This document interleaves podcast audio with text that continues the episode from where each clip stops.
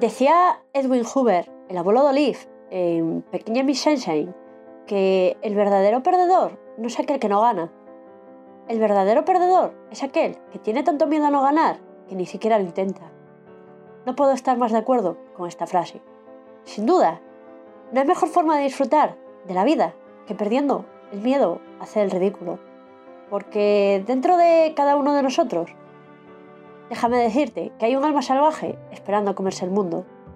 Y es que la mayoría de veces tenemos tanto miedo a enfrentarnos a retos que ni siquiera lo intentamos. Y es ahí cuando nos damos cuenta de la cantidad de sueños que tenemos truncados. Hola, bienvenido a El alma de las palabras, el podcast en el que las palabras, la creatividad y las emociones son una seña de identidad propia. Soy Beatriz Fanzón, storyteller, copywriter y escritora, y estoy encantada de estar al micro un episodio más. ¡Comenzamos!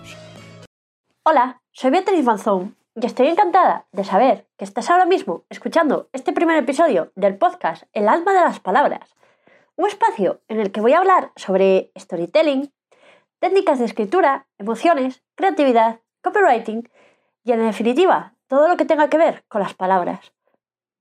Desde pequeña siempre he creído en el poder y en la magia de las palabras, tanto que a partir de ahí comencé a jugar con ellas para ordenar el caos de ideas. Y así ha sido desde entonces.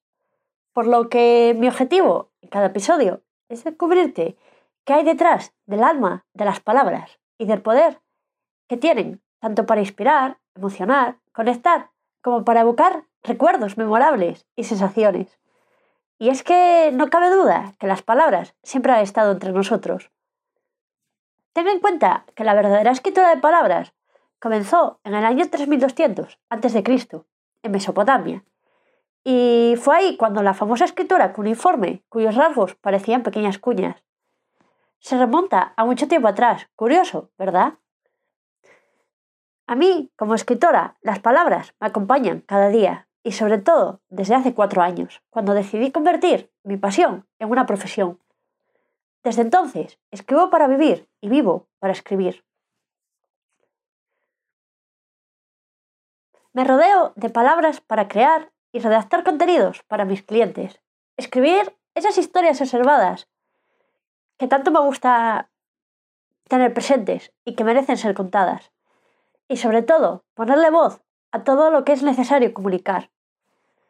Porque esos momentos como este, cuando estoy grabando este primer episodio de mi podcast, cuando recuerdo a aquella profesora de música del colegio, cuyo nombre ahora mismo no recuerdo, que me dijo unas cuantas veces que yo no servía para cantar que desafinaba totalmente y que tenía una voz fea. Tanto fue así que desde entonces no he vuelto a cantar. E incluso de vez en cuando he negado de mi voz. Aunque según fui creciendo, poco a poco me fui dando cuenta de que al final todo es cuestión de percepciones. Y es que a veces las percepciones de otros nos engañan y nos hacen dejar cosas que quizá con el tiempo hubiésemos descubierto que sí que nos gustaban. Ahora, pues probablemente eh, quizá con el tiempo hubiera sido una buena cantante. Eso nunca se sabrá.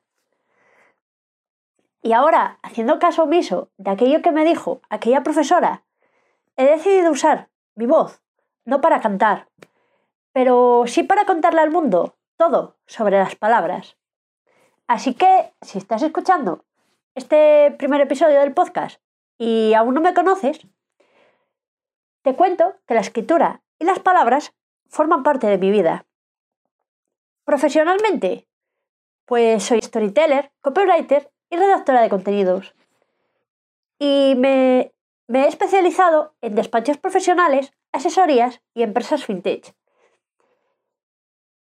Aunque si me viene un proyecto que me entusiasme, no le digo que no. Quizá te preguntes, ¿por qué mm, esa especialización? Pues muy sencillo.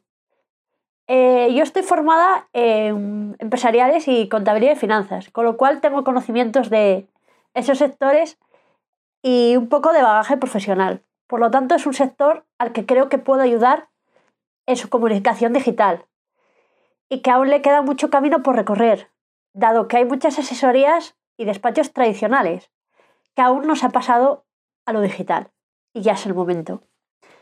En mi otra vertiente, soy escritora de ficción y guionista. He publicado un libro, Retazos de una vida, que el pasado 29 de septiembre celebró su segundo aniversario y que fue editado por Ediciones Camelot. Y en la actualidad me encuentro en el proceso de creación de mi segundo libro y en el de un guion de microteatro. Porque si no me conoces y si me conoces y no lo sabes, me encanta el teatro. Es más, cuando era niña y adolescente, estuve haciendo teatro y es algo que me encanta. Me encanta leer teatro y me encanta ir al teatro a ver obras de teatro. Lo disfruto mucho. Y quizá, según va sucediendo y según vas escuchando este podcast, este primer episodio, te estés preguntando sobre el origen de este nuevo proyecto que recién comienzo. Pues mira, eh, la respuesta es más sencilla de lo que parece. Yo soy una persona multiapasionada y me encanta aprender cosas nuevas y enfrentarme a nuevos retos. Es algo que, dada mi curiosidad, es algo que necesito satisfacer. Y es ahí donde reside una parte de, de ese origen. Y la otra parte es que llevo toda la vida escuchando la radio, pero no fue hasta el pasado año cuando comencé con los podcasts. Al principio escuchaba muy pocos y solo de referentes de marketing y comunicación. Pero poco a poco comencé a indagar más y más y ahora escucho podcasts de de distintos temas y no solo de comunicación o relacionados con el sector o e incluso con libros. También escucho sobre desarrollo personal, alguno que he encontrado de gastronomía y que me gusta cómo comunica la persona que lleva el podcast, e incluso de series o de películas. Hay un mundo eh, por descubrir en torno a los podcasts. Un día, no hace tanto, me sorprendí fantaseando con crear uno propio. Y mira tú por dónde, que aquí estoy, sumando un nuevo comienzo y una nueva experiencia a mi vida que debo reconocer que me emociona, me produce sentimientos encontrados y un poco de vértigo. Eso no te lo, no te lo niego. Sobre todo vértigo.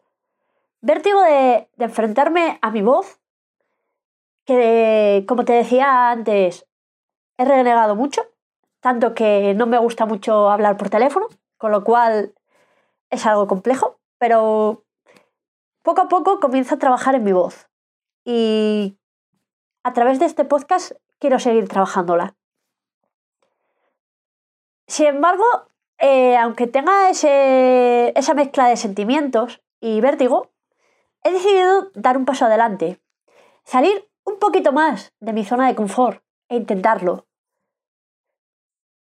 No sé dónde me llevará este nuevo proyecto, pero lo que sí te puedo asegurar es que haré todo lo posible para descubrirte todo lo que hay detrás del alma de las palabras.